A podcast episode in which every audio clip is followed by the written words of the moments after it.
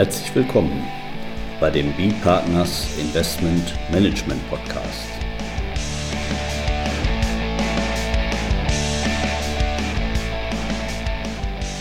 Immer wieder Mittwochs, kurzer Wochenrückblick, was in unserer Beratungspraxis besonders interessant war. Unser Thema heute, Personengesellschaftsbeteiligungen unter dem Doppelbesteuerungsabkommen Erbschaftssteuer zwischen Deutschland und USA. Mit Natalie Granowitz, Principal bei B-Partners. Und Carsten Bödecker, Partner bei B-Partners. Ja, wir haben, ich kommentiere ja das Doppelbesteuerungsabkommen äh, Gosch, Kroppen, Groter Kraft im NWB-Verlag. Da stand mal eine, jetzt wieder eine Aktualisierung an. Und deswegen habe ich mich erneut nochmal mit diesem Artikel 8 beschäftigt und Frau Grennewitz, unsere US-Anwältin, die mir also mit dem US-Teil hierbei geholfen. Und in diesem Artikel 8, da geht es äh, eben um die Zuweisung des Besteuerungsrechtes beim Schenken bzw. Vererben von Anteilen an Personengesellschaften. Und dieser Artikel 8 sagt im Prinzip, okay, auch wenn du den Anteil an einer Personengesellschaft verschenkst oder vererbst, dann ist es den Vertragsstaaten gestattet, durchzuschauen durch diese Personengesellschaft auf das Vermögen. Und wenn in diesem Vermögen eben, wenn wir da Grundstücke drin haben oder Betriebsstättenvermögen, nicht, dann darf der Staat besteuern, in dem dieses Vermögen, also Grundbesitz oder Betriebsstättenvermögen belegen ist. Ja, ein Look-Through-Approach. Look-Through-Approach, genau. So eine, so eine Durchschau. Halt durch die Personengesellschaft auf das Vermögen, was diese Personengesellschaft tatsächlich hält. Das wird den Gesellschaftern dann sozusagen es gestattet ist, für die Zuweisung des Besteuerungsrechts anteilig zu besteuern. Das ist jetzt natürlich mit dem Doppelbesteuerungsabkommen jetzt erstmal eine Ebene, weil das Doppelbesteuerungsabkommen weist Besteuerungsrechte zu, aber es gestattet selber jetzt, also es formt keinen Besteuerungstatbestand. Das müssen die einzelnen nationalstaatlichen Regelungen dann leisten. Und da ist jetzt eben die Frage, wird das aufgenommen? Also wird dieser Look-Through-Approach im Abkommen auch national umgesetzt? Und dafür können wir mal folgenden Fall bilden. Da haben wir einen, einen, einen Deutschen hier ansässig in Deutschland, der ist beteiligt an einem US-Immobilienfonds, einer US-Partnership, die hält US-Immobilien und jetzt verschenkt er seinen Anteil an der Personengesellschaft jetzt einer dritten, einer dritten Person. Ja. Und jetzt nach dem Abkommen, da wird gesagt, okay, kannst du durchschauen, Immobilien sind belegen in den USA, USA dürfte an sich besteuern, aber jetzt eben nationales US-Steuerrecht wird dieses Besteuerungsrecht aufgenommen. Ja. Und zwar, die USA hat die Regel, dass wenn sogenannte Non-Resident Aliens, das heißt nicht US-Staatsbürger, die nicht in den USA residieren, dürfen, ohne eine äh, Schenkungssteuer auszulösen, die Gift Tax, ähm, sogenannte Intangible Assets verschenken. Und äh, in, Beispiele dieser Intangible Assets sind zum Beispiel US-Aktien. Äh, genau, also Anteile an Anteil. Kapitalgesellschaften. Genau, an Kapitalgesellschaften. Jetzt ist die Frage, wie wird denn diese äh, an Beteiligung an der US-Partnership behandelt. Ist es kein Intangible Asset aus, US-Sicht der, äh, aus Sicht der IRS, dann guckt man durch und dann werden die in USA gelegenen Grundstücke anteilig dann dem äh, äh, Schenker dann zugewiesen. Ist aber diese US-Partnership-Beteiligung äh, ein Intangible Asset, dann kann ähm, die, die, diese Beteiligung ohne eine Schenkungssteuer auszulösen dann verschenkt werden. Ja. Die also Frage ist, wie wird die IRS dies sehen? Genau. Und bis jetzt hat die IRS sich ja nicht geäußert.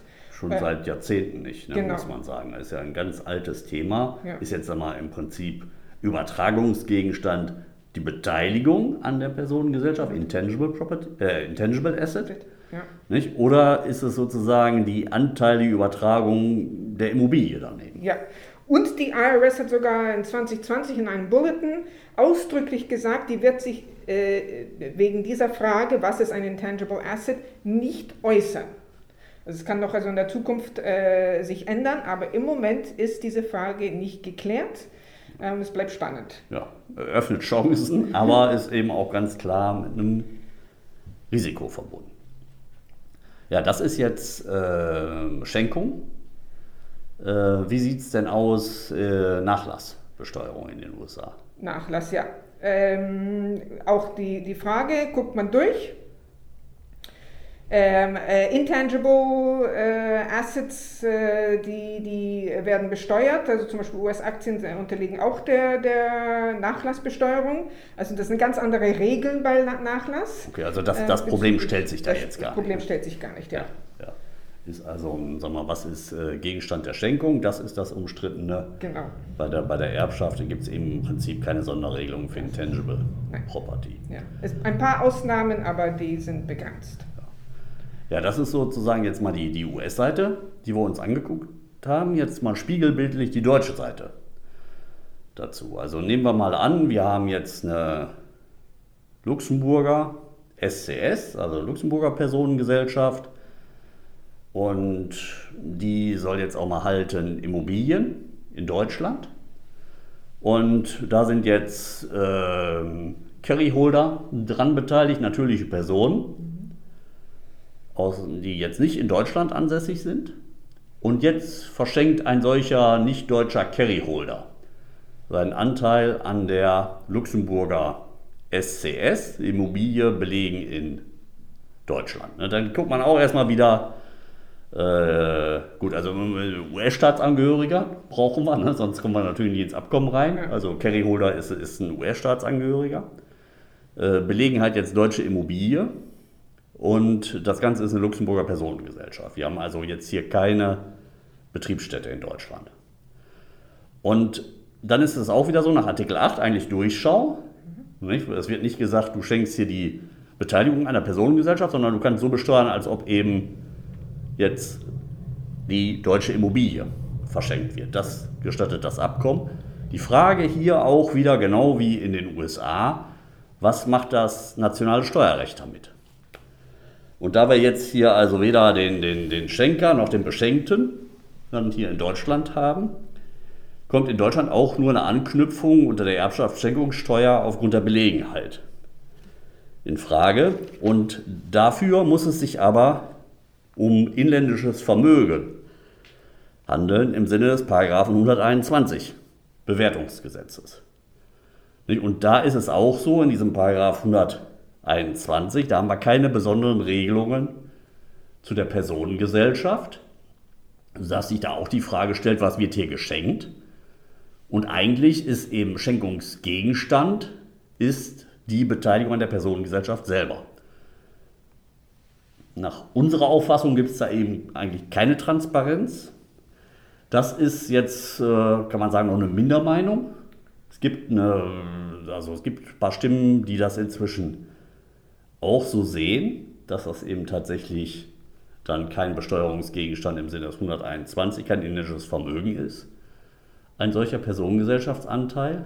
Es geht ja auch immer mehr also zur Verselbstständigung der, der Personengesellschaft. Und ja, von daher stellt sich da im Prinzip auch genau die gleiche Problematik. Also steht eben die Frage, ist diese Beteiligung an der Personengesellschaft, ist sie als transparent anzusehen? Oder ist sie nicht als transparent anzusehen? Dieses Thema, das haben wir also nicht nur in der, in der Erbschaftssteuer, das haben wir auch in der Einkommensteuer. Nicht? Da ist für die Vermögensverwaltende, gut, da, da schauen wir durch. Für Paragraph 15 genauso. Für die, äh, wenn ich jetzt aber zum Beispiel im Paragraph 23, hat es eben auch äh, Urteile gegeben, die ihm gesagt haben, wenn ich da äh, eine Beteiligung an einer Personengesellschaft äh, erwerbe und veräußere. Ist das dann überhaupt auch eine Veräußerung des darunterstehenden Vermögens? Und da hm, gibt es zum Beispiel auch eine Klarstellung in dem Paragraphen 23 Absatz 1 Satz 4, nicht, die extra aufgrund dieser Rechtsprechung reingekommen ist. Die Anschaffung oder Veräußerung einer unmittelbaren oder mittelbaren Beteiligung an einer Personengesellschaft gilt als Anschaffung oder Veräußerung der anteiligen Wirtschaftsgüter. Also auch da hat es der Gesetzgeber für erforderlich gehalten, eine, eine Klarstellung herbeizuführen. Und dann gibt es auch ähm, das gleiche Thema dann auch innerhalb der beschränkten Steuerpflicht. Da hat das äh, Finanzgericht München auch schon 2013 eben entschieden, dass so eine für so eine Personengesellschaft äh, Übertragung einer Personengesellschaftsbeteiligung keine Transparenz im Rahmen der beschränkten Einkommensteuerpflicht besteht. Wir haben also auch im, im Erbschaftssteuergesetz wiederum für die Vermögensverwaltende, da haben wir eine Regelung im Paragraphen 10 Absatz 1 Satz 3, nicht, wo der Erwerb einer Beteiligung an einer vermögensverwaltenden Personengesellschaft ähm, Erwerb der anteiligen Wirtschaftsgüter darstellt. Nicht? Da wird dann teilweise auch zu Recht allerdings gesagt, das ist ja, da geht es um die Bewertung. Ja, aber das muss ja jetzt nicht heißen, dass äh, dann eben stets die Beteiligung an einer, Vermögen, an einer Personengesellschaft ähm, sozusagen transparent ist, sondern das kann auch heißen, dass eben stets intransparent ist.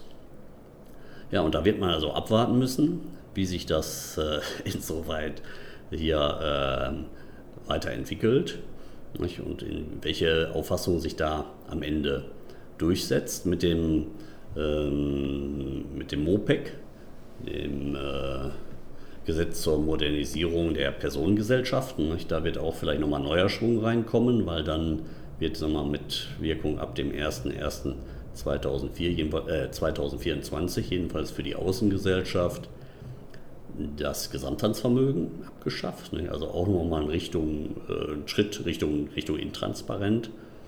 Da wird man sich die Entwicklung anschauen müssen. Ja, Frau Grennewitz, viel, vielen Dank auch, dass Sie das hier heute mit mir gemeinsam gemacht haben. Vielen Dank auch noch an unsere Zuhörer und tschüss, bis zum nächsten Mal.